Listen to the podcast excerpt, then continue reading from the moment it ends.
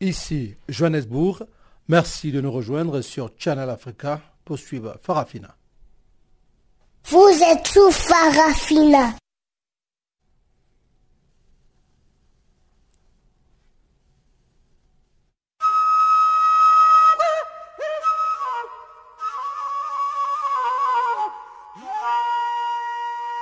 Farafina. Farafina. Terre de soleil. Farafina. Farafina. Un magazine d'infos africaine.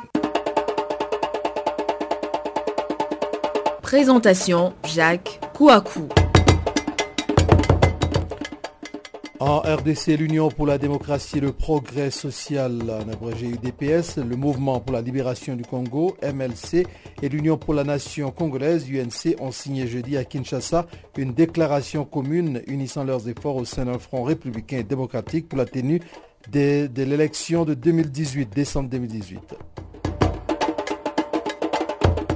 Amnesty International presse le Nigeria d'ouvrir une enquête sur 89 déversements d'hydrocarbures qui ont eu lieu dans la région pétrolière du Delta au sud-est du pays. Et puis nous parlerons culture avec euh, Abidjan, la capitale économique ivoirienne, qui a accueilli cette semaine la dixième édition du marché des arts et du spectacle d'Abidjan, qui a vu se réunir des milliers d'artistes et de créateurs venus du monde entier.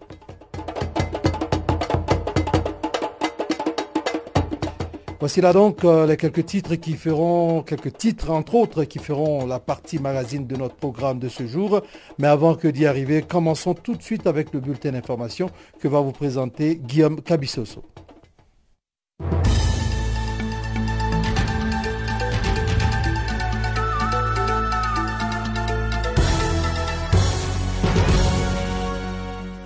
Bonjour à toutes, bonjour à tous. Le Zimbabwe a tourné la page du règne de l'ex-président Robert Mugabe, a déclaré vendredi l'actuel chef de l'État Emerson Nangangwa en réponse à son prédécesseur qui avait dénoncé la veille un coup d'État qu'il avait contraint à démissionner. Robert Mugabe est sorti jeudi soir du silence dans un entretien télévisé pour déplorer avoir été victime d'un coup d'État l'an dernier et regretter que son successeur ait trahi toute la nation.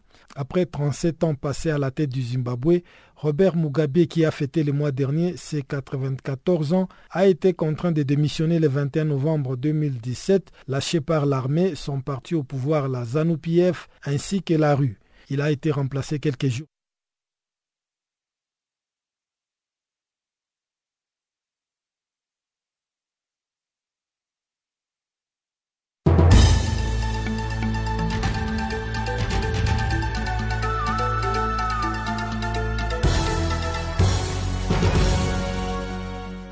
Bonjour à toutes, bonjour à tous.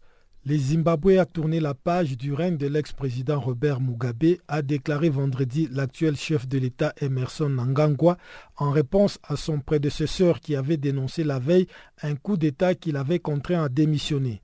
Robert Mugabe est sorti jeudi soir du silence dans un entretien télévisé pour déplorer avoir été victime d'un coup d'État l'an dernier et regretter que son successeur ait trahi toute la nation. Après 37 ans passés à la tête du Zimbabwe, Robert Mugabe, qui a fêté le mois dernier ses 94 ans, a été contraint de démissionner le 21 novembre 2017, lâché par l'armée, son parti au pouvoir, la ZANU-PF, ainsi que la rue.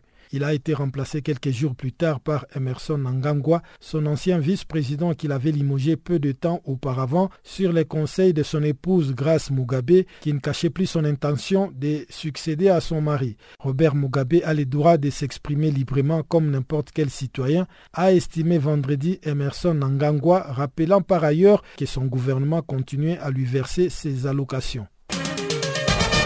Les fonctionnaires tchadiens en grève depuis des semaines recevant la totalité de leur salaire après avoir conclu un accord avec le gouvernement qui s'est engagé à payer normalement plus de 31 000 agents de la fonction publique dans les secteurs de l'éducation et de la santé. Mercredi soir, gouvernement et syndicats du Tchad ont trouvé un accord pour mettre ainsi fin à la paralysie du secteur public en grève depuis fin janvier suite à des mesures d'austérité nationale. L'accord prévoit notamment le paiement dans l'immédiat des salaires du mois de février aux 31 000 agents mis à l'écart par les États de paix, le retrait du décret 687 portant réduction de 50% des primes et la réélecture de la loi 32 réglementant les droits de grève au Tchad. En janvier dernier, le gouvernement tchadien avait décidé de réduire les salaires des fonctionnaires, provoquant un mouvement de grève très suivi dans le pays le Tchad est confronté à des difficultés financières suite à la chute des prix du pétrole depuis 2014. En République démocratique du Congo, l'Union pour la démocratie et le progrès social, le Mouvement pour la libération du Congo et l'Union pour la nation congolaise ont signé jeudi à Kinshasa une déclaration commune unissant leurs efforts au sein d'un front républicain et démocratique pour la tenue effective en décembre 2018 des élections. Les leaders de ces trois partis politiques, Félix Tshisekedi pour l'UDPS, Eve Bazaïba pour le MLC et Vital Kamere pour l'UNC, se sont rencontrés jeudi pour échanger sur la situation politique du pays, surtout en ce qui concerne le processus électoral. Après une séance à huis clos entre eux, ces trois partis politiques, avec leurs alliés, ont signé cette déclaration commune. Ils se sont engagés à continuer les contacts avec les autres forces politiques, comme ceux commencés avec le Parti Lumumbiste unifié, en vue de l'émergence d'un large front républicain démocratique sur l'échiquier national. Ils ont en outre réaffirmé leur détermination d'aller aux élections cette année 2018 d'une part, et d'autre part le rejet de l'usage de la machine à voter lors de ces élections. Des soldats nigériens ont été tués dans des violences qui ont opposé notamment des agriculteurs à des éleveurs dans le centre du pays. Les deux soldats tués faisaient partie d'un renfort déployé dans le centre du pays pour contenir les violences intercommunautaires entre des éleveurs Peul et des paysans du groupe ethnique Irigwe dans la région de Bassa. Le porte-parole de l'armée nigériane a expliqué que les soldats ont été attaqués alors qu'ils tentaient d'arrêter les affrontements entre le Peul et les Irigwe. Le centre du Nigeria est régulièrement le théâtre d'affrontements sanglants entre agriculteurs chrétiens et éleveurs Peul musulmans liés à l'accès à la terre et aux ressources. Deux policiers ont été blessés et six personnes arrêtées lors des heures dans les centres de Madrid en Espagne jeudi soir après le décès d'un vendeur à la sauvette sénégalais. Par ailleurs, six personnes de nationalité espagnole ont été arrêtées, dont un mineur et une femme, selon la police nationale. Les heures inhabituelles dans la capitale espagnole avaient démarré vers 20h TEI jeudi à la suite d'une manifestation de protestation consécutive au décès d'un Sénégalais d'une trentaine d'années. Les services d'urgence ont indiqué que l'homme avait été trouvé inconscient dans une rue par une patrouille de police. Mais plusieurs Sénégalais ont affirmé que son décès faisait suite à une course-poursuite avec la police municipale. La présidente de la région de Madrid a regretté vendredi matin son décès en avançant cependant qu'il était sans doute lié à des causes naturelles. Fin de ce bulletin d'information, je vous laisse avec Jacques Wakou pour la suite de notre programme.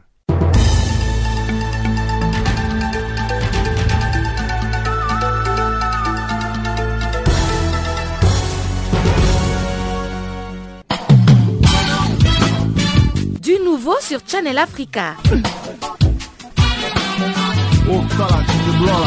Parafina, votre programme en français, change d'horaire sur nos différentes plateformes.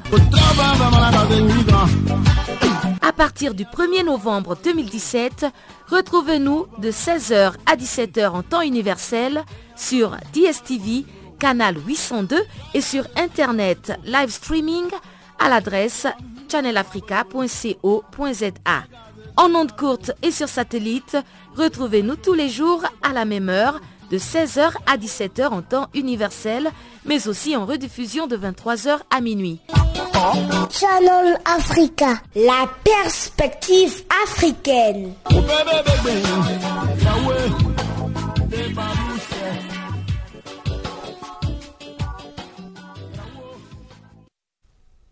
Après le bulletin présenté par Guillaume Kavissoso, ouvrons maintenant la page magazine. Avant cela, rappelons que la technique est aujourd'hui l'affaire de Sfiso Machekro et je suis bien entendu Jacques Kwakwa ce microphone. Commençons par la RDC. Eh bien, RDC, l'Union pour la démocratie et le progrès social, l'UDPS, le Mouvement pour la libération du Congo, le MLC, et l'Union pour euh, la nation congolaise, l'UNC, ont signé jeudi à Kinshasa une déclaration commune unissant leurs efforts au sein d'un front républicain et démocratique pour la tenue effective en décembre 2018 des élections. Nous avons posé la question à l'analyste politique San Kagniki s'il croit à une sorte d'union sacrée entre ces trois partis politiques dans la perspective des élections générales à venir, prévues donc en décembre. On l'écoute. Oui, ça peut arriver parce que c'est apparemment la volonté affichée, mais les obstacles seront importants parce que ces partis n'ont pas la même euh, idéologie politique, ils n'ont pas la même histoire, ils n'ont pas les mêmes bases, mais ce qui les réunit aujourd'hui, c'est deux points essentiels il y a une certaine crainte par rapport au processus électoral. Donc, pour que ce processus soit contrôlé, ils doivent s'unir et puis, si possible, avoir un candidat unique. Mais ce candidat unique viendrait seulement après s'ils ont un projet commun. Et quels sont ces obstacles qui peuvent justement empêcher que cette union qu'ils cherchent à constituer puisse aller jusqu'au bout? Vous pouvez être un peu plus explicite à ce sujet Oui, ce sont les obstacles habituels de la classe politique euh, congolaise. D'abord, M. Kamer s'est affiché clairement derrière euh, la candidature de M. Katumbi. Et donc, si l'UDPS et les autres acceptaient de suivre Kamere, ça veut dire qu'ils devraient le suivre dans la logique de s'associer avec M. Katumbi. Or, philosophiquement, il sera très difficile à l'UDPS de s'associer derrière M. Katumbi, qui a encore quelques colorations du, pouvoir de M. Kabila, parce que c'est le dernier en date qui vient de rejoindre l'opposition. En plus, euh, le, MLC et l'UDPS n'ont pas encore tenu leur congrès. Et le congrès de l'UDPS est une grande inconnue. On ne sait pas quelles sont les tendances qui vont sortir de là pour pouvoir s'associer avec M. Katumbi. Ça va être très difficile parce que ce sont les mêmes problèmes qui ont surgi en 2011. Rappelez-vous, l'UDPS est un parti de masse, tandis que certains autres partis sont perçus comme des partis de cadres. Et ça va être très difficile d'associer ces gens-là, sans tenir compte d'abord des objectifs. Une chose euh, qu'on peut déjà évoquer ici, c'est que par la voix de son secrétaire général euh, Kabound, Marc, euh, l'UDPS a déjà rejeté son appui à la candidature de M. Ikatumbi. Est-ce que cela présage pourtant qu'il y aura un candidat unique de l'opposition parce que selon Marc Abund, euh, l'IDPS reste ouverte à ce que d'autres personnes, d'autres partis politiques puissent se joindre à elle pour euh, qu'ensemble ils puissent se choisir un candidat de l'opposition à la présidentielle de décembre 2018. Oui, la réaction de M. Kabound est logique parce qu'actuellement, c'est lui qui dirige l'UDPS. C'est même ça le problème des énigmes du congrès de l'UDPS. Le leader le plus en vue, c'est M. Tshisekedi Félix, M. Kabound, qui est à la tête du parti statutairement. Et M. Tshisekedi a rencontré le Caméré. Ils ont tous envie d'aller ensemble. La grande question est, est-ce que l'UDPS peut se mettre derrière un autre candidat? Quand on connaît l'histoire de ce parti, ça va être très difficile à un parti comme l'UDPS de se mettre derrière un autre candidat. Je crois que quand les gens de l'UDPS disent qu'ils veulent aller avec un candidat unique, peut-être qu'ils pensent à leur candidat à eux. Bon, mais alors, il y a d'autres qui, sont déjà affichés. Est-ce qu'ils sauront s'aligner? C'est très peu probable. Parce que M. Kamere peut facilement s'aligner derrière M. Katumbi. Ils sont sortis de la même famille politique. Ils ont eu des problèmes chacun en son temps avec le président Joseph Kabila, mais c'est la même famille politique. Ils pourront facilement travailler ensemble. Mais l'UDPS a une autre histoire. Donc, ça va être très compliqué de sortir un candidat unique. S'il n'est pas de l'UDPS, je crois que M. Kaboul va avoir raison parce qu'ils auront, du mal.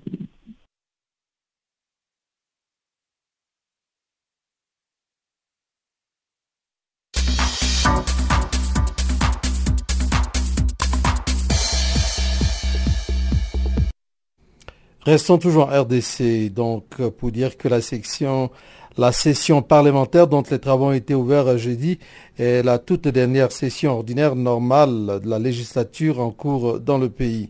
C'est en tout cas ce qu'a rappelé le président de l'Assemblée nationale, Obin Minakou, qui, lors de la cérémonie d'ouverture, a également appelé les députés nationaux à assumer jusqu'au bout leurs prérogatives.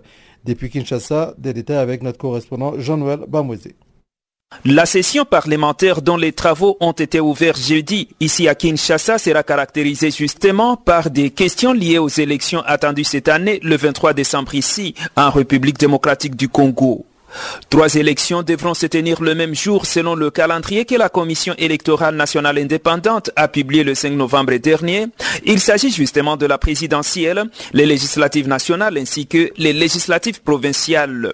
La session qui vient de commencer ouvre bien la voie à la dernière ligne électorale dans ce pays. C'est en tout cas ce qu'a souligné le président de l'Assemblée nationale, Aubin Minakou. La session qui s'ouvre aujourd'hui est en fait la dernière session ordinaire normale de la présente législature. Le 15 juin prochain, nous serons à six mois des élections du 23 décembre. Avant le 15 septembre, date de la reprise de nos travaux pour la session budgétaire, ce sera déjà le temps de la pré-campagne électorale à tous les niveaux. En principe, lorsque nous nous réunirons le 15 décembre pour clôturer la session, on sera déjà en pleine campagne électorale qui, elle, démarre un mois avant, c'est-à-dire qu'elle devrait commencer le 21 novembre. Voilà le contexte dans lequel nous nous trouvons. Pourtant, nous devons assumer nos prérogatives jusqu'au bout dans l'intérêt de la République. Outre les questions liées au processus électoral, les élus du peuple congolais devront s'atteler à d'autres travaux durant cette session de mars,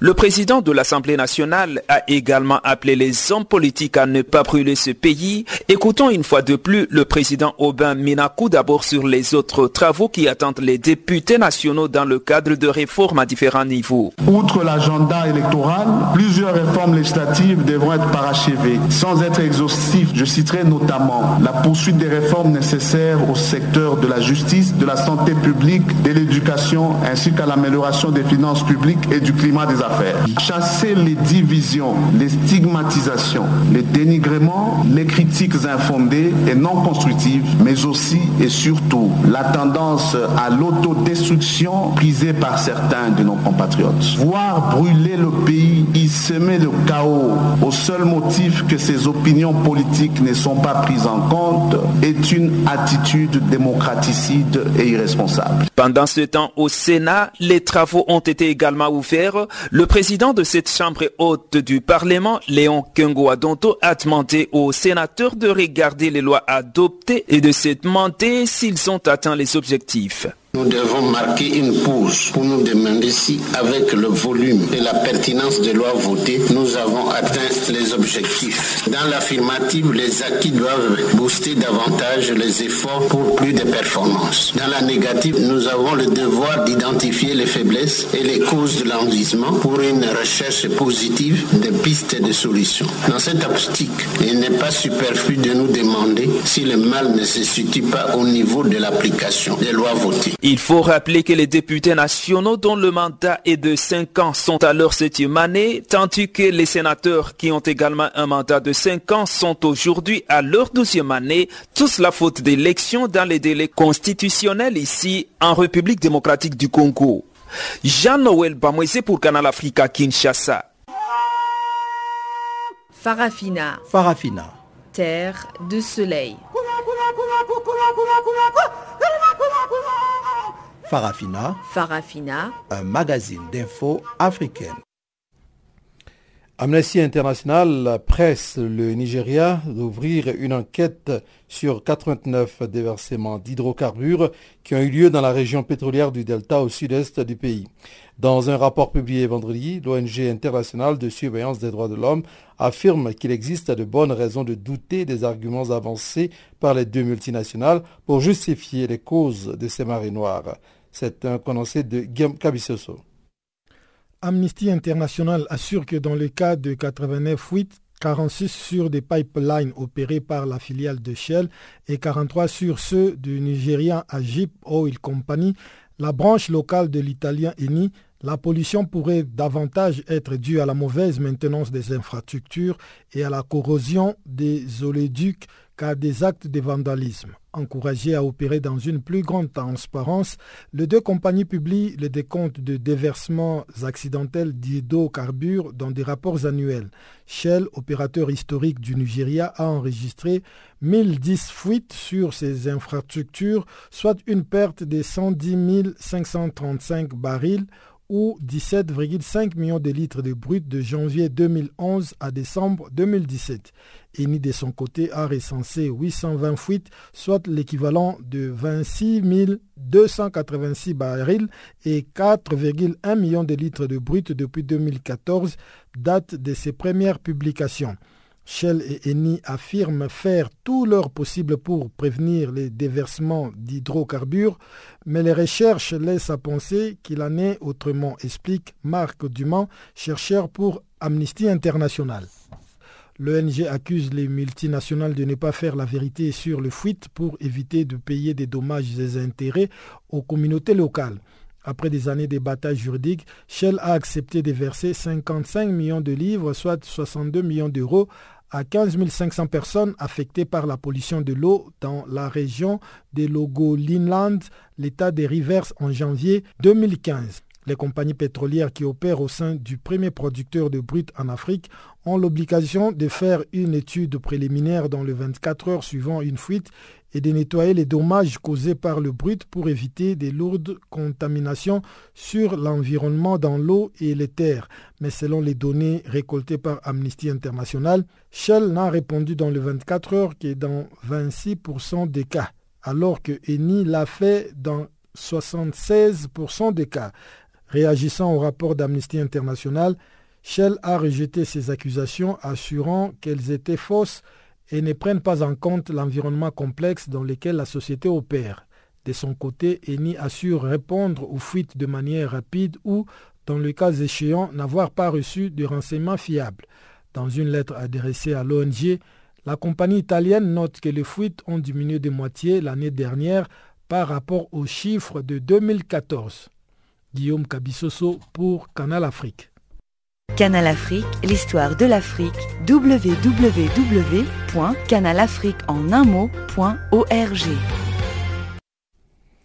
Parlons du Tchad à présent. Les principaux syndicats à l'origine de la grève du secteur public au Tchad ont appelé jeudi à la suspension de ce mouvement qui paralyse le secteur public depuis fin janvier. Selon l'accord établi après deux semaines de négociations, les salaires de février de la fonction publique seront payés. L'accord prévoit en outre l'application d'un moratoire de trois mois par les banques sur les emprunts contractés par les fonctionnaires. Nous, Madjir, vice-président de l'Union des syndicats du Tchad, se réjouit du fait que le décret 687 portant restriction du droit de grève ne sera pas appliqué. Il est encore une fois au micro de Guillaume Kabissoso.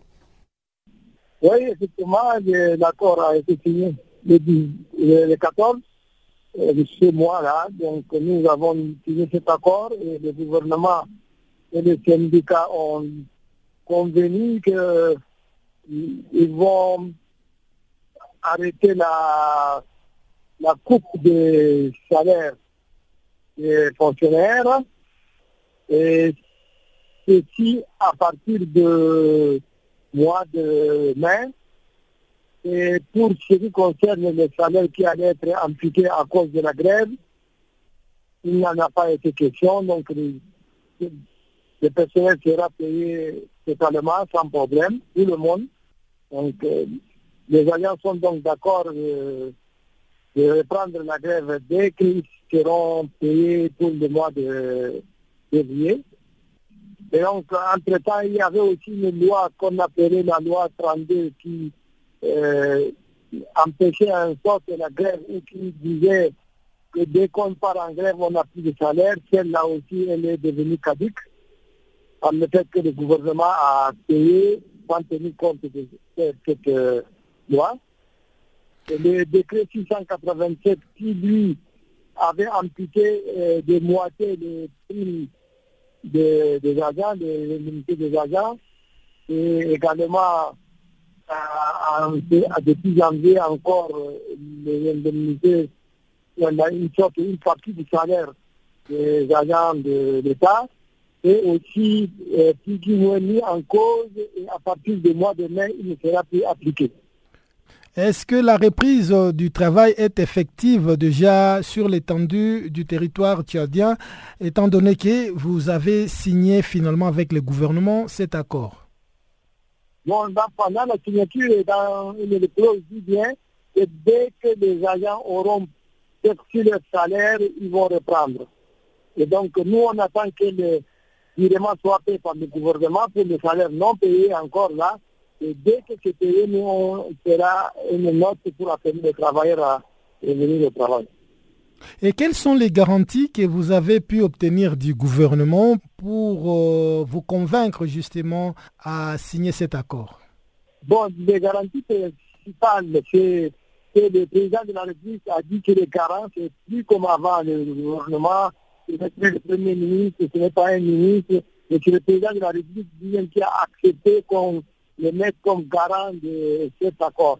Donc c'est un garantie fort, même si à plusieurs fois le président a aussi dit des choses euh, qu'il n'a pas respectées. Donc nous pensons que le président, on va le prendre au mot, et dès qu'il y aura une fausse note, nous allons le mettre euh, devant ses responsabilités. Et s'il ne respecte pas cette responsabilité, euh, nous sommes libres de répartir en action, hein, notamment une grève encore euh, plus que celle-là. L'Union des syndicats du Tchad a donc accepté cet accord. Qu'en est-il d'autres syndicats? Parce qu'il n'y a pas qu'un seul syndicat qui représente tous les travailleurs tchadiens. Bon, l'union euh, syndicale, je dis bien, ça représente plus de 90% des travailleurs dans les pays et les privés. Mais il y a d'autres euh, pays centrales qui sont là. Euh, il y a aussi des syndicats indépendants. Et nous avons, nous sommes organisés en coalition, en plateforme où il y avait quatre syndicats, euh, deux centrales et deux syndicats indépendants, euh, qui ont fait un, un groupe qu'on appelle plateforme et à et c'est ce groupe-là qui a dirigé, euh, entretenu toute la grève pendant tout ce temps et a discuté avec le gouvernement pour trouver en fin de compte un accord. Le paiement que le gouvernement va effectuer va concerner combien d'agents de l'État? Oui, ça concerne euh, les 120 000, euh, non, les 92 000 plutôt, les 92 000 agents de l'État qui, euh, qui sont concernés, mais pour l'immédiat, c'est les 31 000 agents qui n'ont pas perçu leur argent de février. Donc, euh, ceux-là, c'est automatique, c'est ceux-là leur paye. Et donc, on va automatiquement reprendre les activités. il s'agit des agents de la santé et des agents de l'éducation nationale, qui sont d'ailleurs les plus importants dans le système public.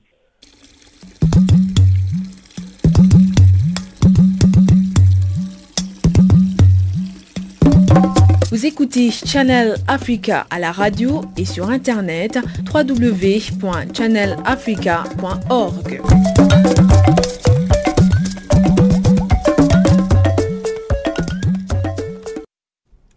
Nous arrivons à moitié à la moitié de notre programme. À présent, c'est le temps donc de marquer une pause et nous allons la faire euh, musicalement.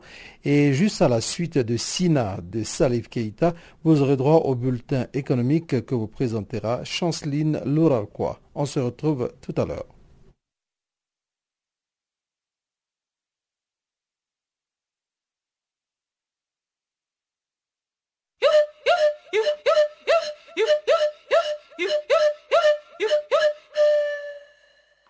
Channel Africa.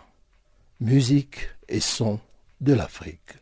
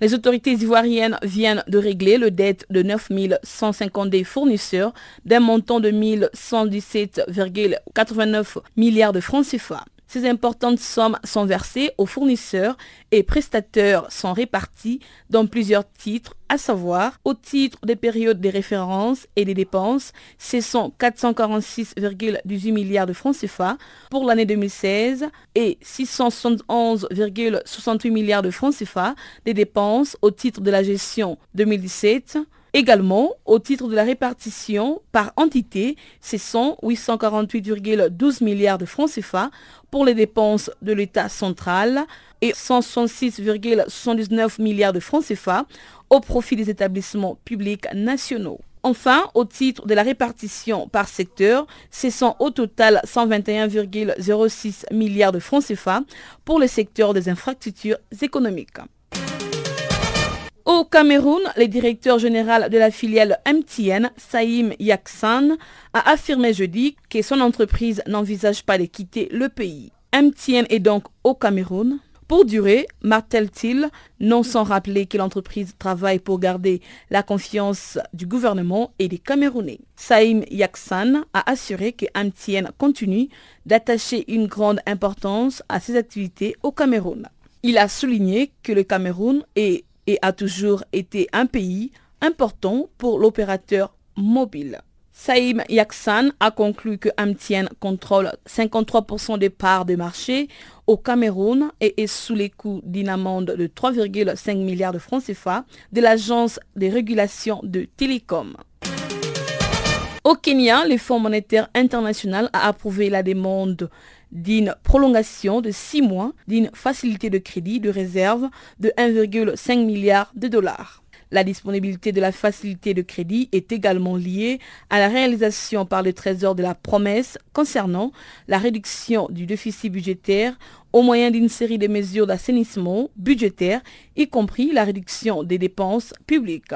Le Fonds monétaire international a également déclaré que l'achèvement des examens prévus d'ici septembre 2018 permettra aux autorités kenyanes d'avoir accès aux fonds disponibles. Rappelons que le Fonds monétaire international avait approuvé en 2016 une ligne de crédit de 1,5 milliard de dollars pour une période de 24 mois à titre de mesure des précautions que le Kenya pourrait utiliser si l'économie était en détresse. Au Congo-Brazzaville, le président Denis Sassou Nguesso a procédé cette semaine au lancement des travaux du projet dénommé Centre d'excellence d'Oyo, un projet d'énergie renouvelable estimé à près de 30 millions de dollars. Ces projets visent à promouvoir la recherche en énergie renouvelable signalant que la construction de ces centres va améliorer complètement le visage du système national de la recherche scientifique et de l'innovation technologique, ainsi que la création d'une plateforme mutualisée et d'échange d'expériences entre les chercheurs, les enseignants, les étudiants et le monde productif.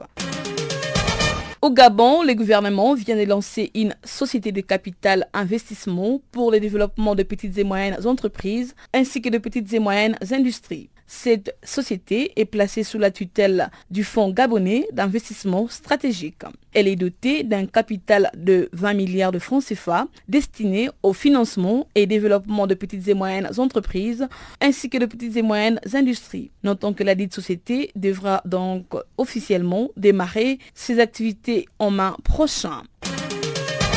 Au Togo, la Banque islamique de développement vient d'accorder deux prêts d'un montant total de 20 millions de dollars, soit 11 milliards de francs CFA. Les prêts permettant au Togo de financer les projets d'appui à la microfinance, tendant à améliorer l'inclusion financière des populations et à renforcer la résilience des bénéficiaires aux chocs socio-économiques et climatiques. En bref, ces projets devraient améliorer les conditions de vie des couches très vulnérables et créer des emplois. Nous bouclons ces bulletins économiques avec le Mali qui ambitionne de produire 750 000 tonnes de coton. Ce nouvel objectif sera concrétisé à travers une intensification de la mécanisation et de l'utilisation des intrats ainsi que par le biais d'une progression de superficie emblavée. Celle-ci devrait ainsi croître de 4,6%, passant de 703 652 hectares à 736 000 hectares. L'ensemble de ces mesures d'amélioration de la production devrait coûter en 2018 et 2019 près de 111 milliards de francs CFA au gouvernement malien qui depuis quelques années a opté pour la subvention des engrais et aux tracteurs en faveur des exploitants maliens.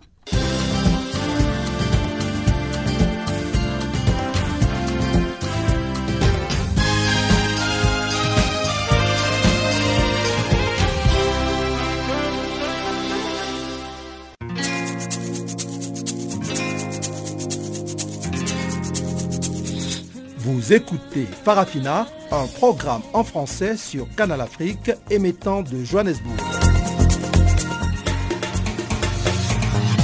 Pour vos réactions à nos émissions, écrivez-nous soit à l'adresse électronique suivante farafina.channelafrica en un seul mot, ou envoyez-nous un SMS au numéro qui suit 00 27 833 81 56 59.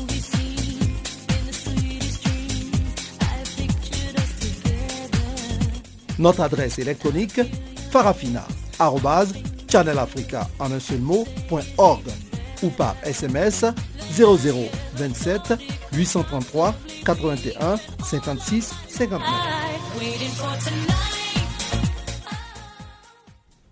Merci. Si vous venez de nous rejoindre, sachez que vous êtes sur Channel Africa et vous suivez Farafina, votre programme en français sur la perspective africaine de l'information.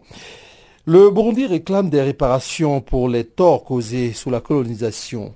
Le président du Sénat du pays, révérien Ndi Kurio, a réitéré jeudi le plaidoyer pour des dédommagements par les ex-colonisateurs du Burundi. Il a livré l'information à l'issue d'une retraite sénatoriale qui s'est penchée sur la colonisation belge et ses conséquences. Détail Barthélémy le président du Sénat au Burundi, Révérien Ndiko Rio, a réclamé jeudi des réparations pour les torts causés sous la colonisation. Dans son intervention rapportée par la radio-télévision nationale du Burundi, le président du Sénat a précisé que revisiter en profondeur l'histoire tragique du passé burundais fut une occasion spéciale pour accéder à une connaissance approfondie de la vérité sur le passé du Burundi et des Burundais en s'armant des données fournies par des experts historiens nationaux. Monsieur Révérien Ndiko Rio s'est exprimé à la clôture d'une retraite sénatoriale de deux jours organisée dans la commune Nyanzalak, dans la province de Makamba, au sud du Burundi. La rencontre, qui est la deuxième du genre après celle tenue le 30 juin 2017, était placée sous le thème central la réforme administrative de 1929 au Burundi sous la colonisation belge et ses conséquences. À ce jour, les historiens qui ont étudié le passé du Burundi s'accordent pour attester qu'au total, ce pays de la région africaine des Grands Lacs a été privé de sa souveraineté pendant 66 ans répartis comme suit. 20 ans sous la colonisation allemande entre 1896 et 1916 et 46 ans sous la tutelle belge entre 1916 et 1962. En ce qui concerne la colonisation allemande, le président du Sénat a focalisé sa dénonciation sur ce qu'il a qualifié de guerre injuste de 8 ans. Entre 1895 et 1903, des colons allemands ont pris contrôle du Burundi suite à des attaques armées contre le monarque burundais Moïse Gizabo, qui s'est vu contraint d'abdiquer et d'accepter la suprématie allemande. Pour ce qui est de la colonisation belge, M. Indy Courillo a noté que la réforme administrative de 1929 initiée par la tutelle coloniale belge est à l'origine de la haine ethnique au Burundi sous diverses dimensions, notamment historiques, anthropologiques, économiques, politiques et sociologiques. Le président du Sénat a expliqué que cette réforme administrative s'est appuyée sur le principe de diviser pour régner en sapant les fondements historiques des autorités burundaises autochtones sur la base des critères subjectifs comme les origines tribales ou claniques ou encore le degré d'ouverture des locaux à la civilisation européenne.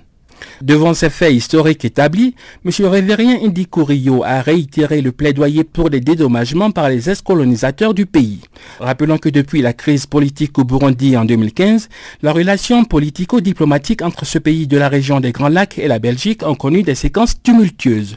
Le gouvernement burundais reproche à Bruxelles d'héberger en Belgique certaines personnalités burundaises impliquées dans la tentative de coup d'État avorté du 13 mai 2015 contre l'actuel chef d'État burundais Pierre Nkurunziza le pouvoir de Bunjubura a à maintes reprises accusé la Belgique, l'ancienne puissance coloniale, d'être partie prenante dans la déstabilisation du pays.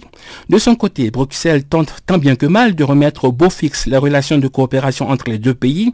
L'ambassadeur de Belgique au Burundi, Bernard Quentin, avait indiqué l'année passée que son intention en tant que diplomate, c'est de contribuer à cette amélioration des relations bilatérales.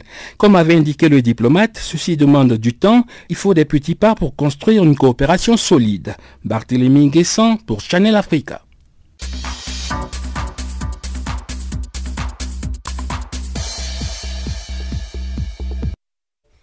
Au Rwanda, le gouvernement interdit aux mosquées situées dans la capitale du pays d'utiliser des haut-parleurs pour les appels à la prière. Selon les autorités, les appels à la prière lancés par les muezzins à l'aide de ces appareils engendrent la pollution sonore du quartier de Nyarungenge, notamment où se trouvent les plus grandes mosquées de Kigali. Des détails avec Chanceline Lorarquois.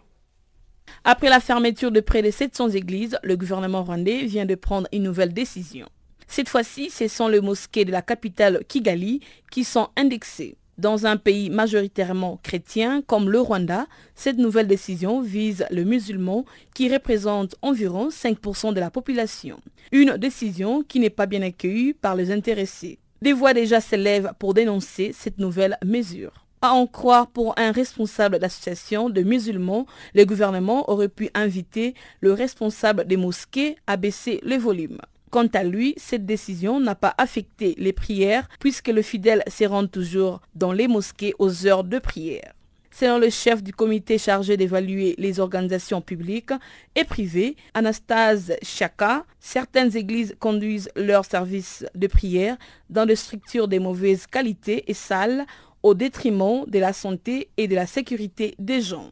De leur côté, les autorités assurent que la décision a été approuvée par la communauté musulmane. Il faut signaler que le gouvernement fonde sa décision sur le fait que les appels à la prière font beaucoup de bruit, surtout dans le quartier de Nyarugenge. Les mois derniers, des centaines de lieux de culte ont été sommés de fermer leurs portes pour non-conformité aux normes de sécurité et de salubrité. Alors que dans quelques mois, les pays devraient adopter une loi qui durcit les conditions d'ouverture des lieux de culte. Les autorités rwandaises ont recensé 714 églises et une mosquée qui ne répondent pas aux normes de sécurité et de salubrité du pays et aussitôt ordonné leur fermeture. La loi devait être adoptée au courant de cette année. Elle oblige aussi les prédicateurs à suivre des cours de théologie. Pour ouvrir une église au Rwanda, il faut désormais obtenir une autorisation du gouvernement valable un an. Ces mesures ne sont pas du goût de certains responsables chrétiens qui accusent les autorités rwandaises de tenter de contrôler le message qu'ils font passer à leurs fidèles dans un pays souvent accusé par les défenseurs des droits de l'homme de bafouer la liberté d'expression. Farafina. Farafina. Terre de soleil.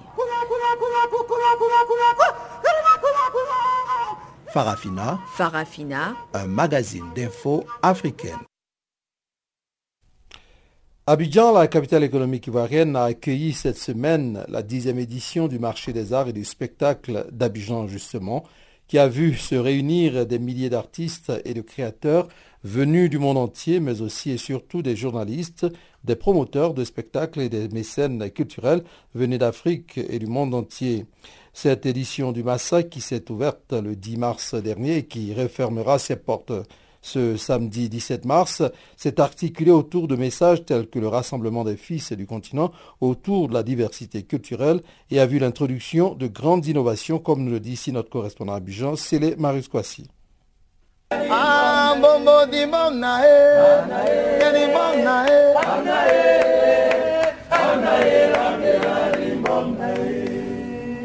plus grandes innovations de cette dixième édition du Massa, c'est le changement de dénomination. On ne dira plus le marché des arts et du spectacle africain, mais plutôt le marché des arts et du spectacle d'Abidjan, le Massa. Maurice Bandaman, le ministre ivoirien de la Culture et de la Francophonie, en explique ici les raisons.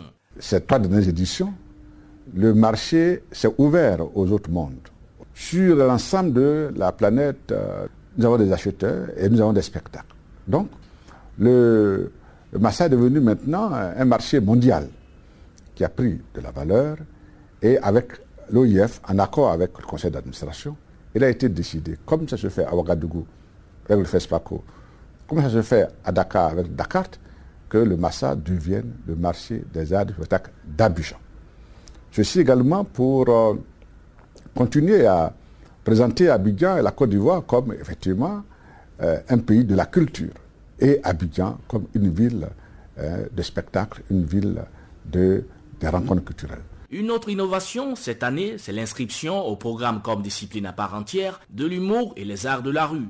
La dixième édition du Massa s'est également articulée autour des activités culturelles comme les showcases, les speed meetings, les lectures scéniques, les programmes jeunes publics, les programmes de formation, les concerts et les spectacles grand format. Des activités qui se sont déroulées en in avec la prestation de groupes artistiques sélectionnés et en off avec la prestation d'artistes de renom mais aussi d'artistes en herbe et de quelques groupes sélectionnés ne figurant pas sur la liste de la sélection officielle du Massa. Ce sont ainsi plus de 300 spectacles, toutes disciplines confondues, qui ont eu lieu à travers le district d'Abidjan, qui a accueilli plus de 1500 artistes et groupes artistiques venus principalement de toute l'Afrique. Cette édition, qui coïncide avec la célébration des 25 années d'existence de ce grand marché artistique international, a fait une part belle aux femmes dont la célébration des droits a eu lieu le 8 mars dernier, et ce, à travers des programmes à elles dédiés et une soirée de la femme.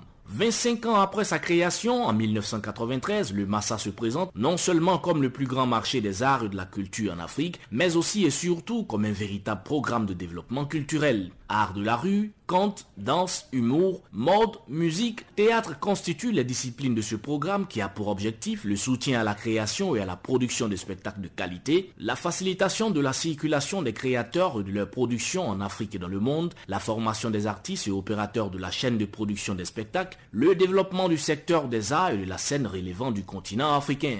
Le Massa, c'est un budget d'à peu près 1 milliard 400 millions de francs CFA, soit environ 2 134 000 euros. L'État de Côte d'Ivoire et le district autonome d'Abidjan contribuent à hauteur de 80%. L'OIF, l'Organisation internationale de la francophonie, intervient à hauteur de 20%. D'autres partenaires de ce grand messe de la culture africaine, tels que les organisations régionales comme la CE2AO, la Communauté économique des États de l'Afrique de l'Ouest et l'UMOA, l'Union économique et monétaire ouest-africaine, sont également impliqués dans l'organisation de cette fête. Pour donner le ton de cet événement, une caravane a sillonné plusieurs villes de la Côte d'Ivoire pour porter le message du rassemblement autour de la diversité culturelle en Afrique avec en toile de fond des messages de paix et de réconciliation.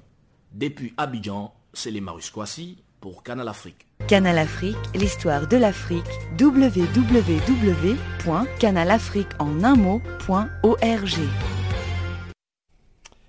Voilà, nous arrivons allègrement à la fin de notre programme de ce jour, mais on ne saura nous ne saurions conclure sans notre bulletin des sports, puisque c'est le week-end qui approche. Voyons donc ce que euh, nos stades et arènes nous réservent en matière de prestations pour ce week-end, avec bien entendu Barthélémy Guessin.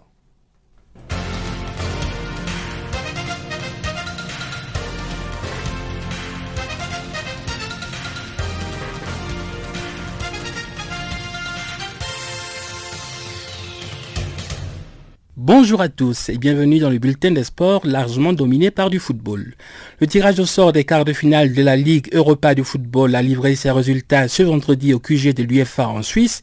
Voici comment se présentent les affiches. Le RB Leipzig reçoit l'Olympique de Marseille, Arsenal accueille le CSK Moscou, le Sporting Portugal sera en déplacement chez l'Atlético de Madrid, quand la Lazio de Rome va accueillir Salzbourg.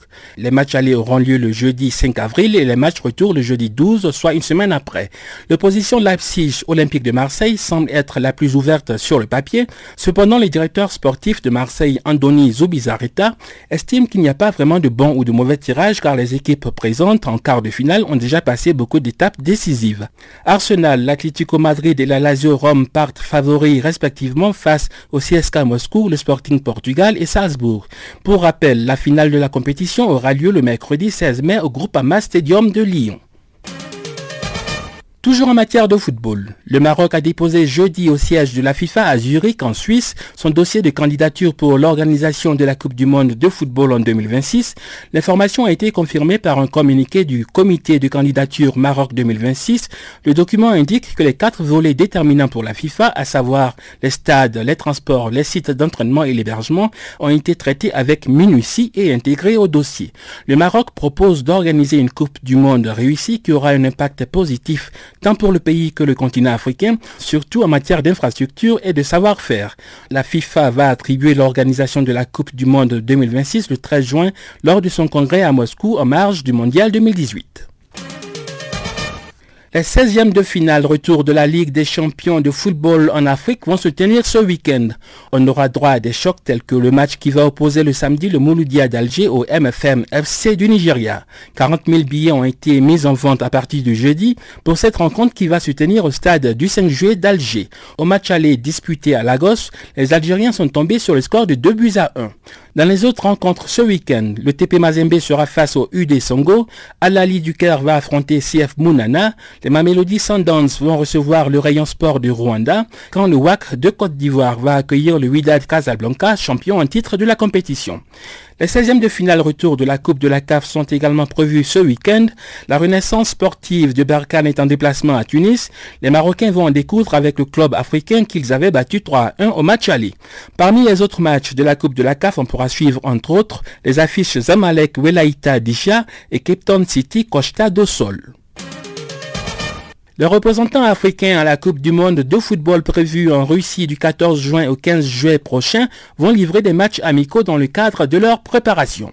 Le Maroc va affronter la Serbie le 23 mars en Italie au stade Olympico de Turin. Les Lions de l'Atlas seront encore en action contre l'Ouzbékistan le 27 mars au complexe Mohamed V de Casablanca. Le Sénégal va peaufiner sa préparation par un match amical en France face à la Bosnie, ce sera le 27 mars. Ensuite, les Lions de la Teranga seront face au Luxembourg le 31 mai. Le Sénégal va terminer sa préparation face à la Corée du Sud le 11 juin. Ce sera la septième fois que les deux pays se rencontrent pour un match amical. D'autres sélections africaines non qualifiées pour le Mondial 2018 vont profiter de la trêve internationale pour livrer des rencontres amicales. En France, au stade Pierre Brisson de Beauvais, la Côte d'Ivoire va jouer deux matchs, d'abord le 24 mars contre le Togo, puis le 27 mars contre la Moldavie. Pour ces deux rencontres, les éléphants ivoiriens seront dirigés de façon intérimaire par Kamara Ibrahim, le sélectionneur de l'équipe nationale locale. Refermons nos pages football avec quelques brèves. Paul Put a enfin signé ce jeudi le contrat de trois ans qui le lie à la Fédération guinéenne de football avec pour objectif principal de qualifier l'équipe nationale à la prochaine Cannes prévue au Cameroun en 2019. Le technicien belge va débuter sa mission le 24 mars prochain lors du match contre la Mauritanie. Précédemment, Paul Put a été à la tête du Kenya, de la Gambie et du Burkina Faso. Et puis le sélectionneur du Maroc, Hervé Renard, a répondu jeudi aux accusations de corruption portées par l'international Moxine Metouali.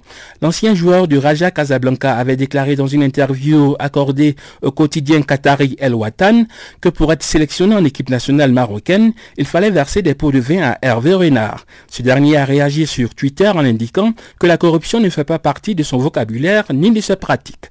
Affaire à suivre. Direction les USA pour du tennis. Venus Williams va jouer samedi à l'Open Paris-Bas sa première demi-finale depuis 17 ans. L'américaine de 37 ans a décroché son billet pour le dernier carré du prestigieux tournoi californien le jeudi en se débarrassant facilement de Carla Suarez Navarro en 6-3, 6-2. Pour une place en finale de l'Open d'Indian Wells, Venus va affronter le samedi la jeune russe de 21 ans Daria Katsatkina qui a malmené Angelique Kerber en deux manches 6-0, 6-2. L'autre demi-finale va opposer Simona Alep à Naomi Osaka. En simple homme, Roger Federer a sorti le Sud-Coréen Chong en quart de finale du tournoi d'Indian Wells. Le vétéran suisse s'est imposé sans forcer en 2-7, 7-5, 6-1. En demi-finale, Federer sera opposé à Borna Koric, tombeur du Sud-Africain Kevin Anderson. Ainsi prend fin notre bulletin de l'actualité sportive. Merci de l'avoir suivi. Bon week-end à tous.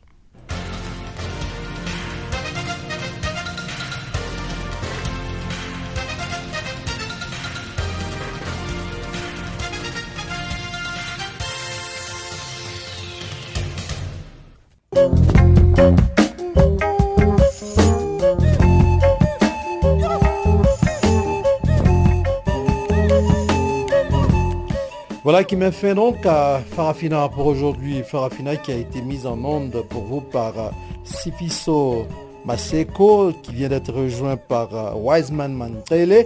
Jacques Kwakwa ce microphone avec euh, tous nos confrères et nos correspondants qui nous ont aidés à préparer ce programme. Nous vous disons merci. Et bien on va se retrouver encore très prochainement sur les ondes de Channel Africa. restez toujours branchés donc sur la perspective africaine de l'information. D'ici là, portez-vous bien et tout simplement à très bientôt. Au revoir.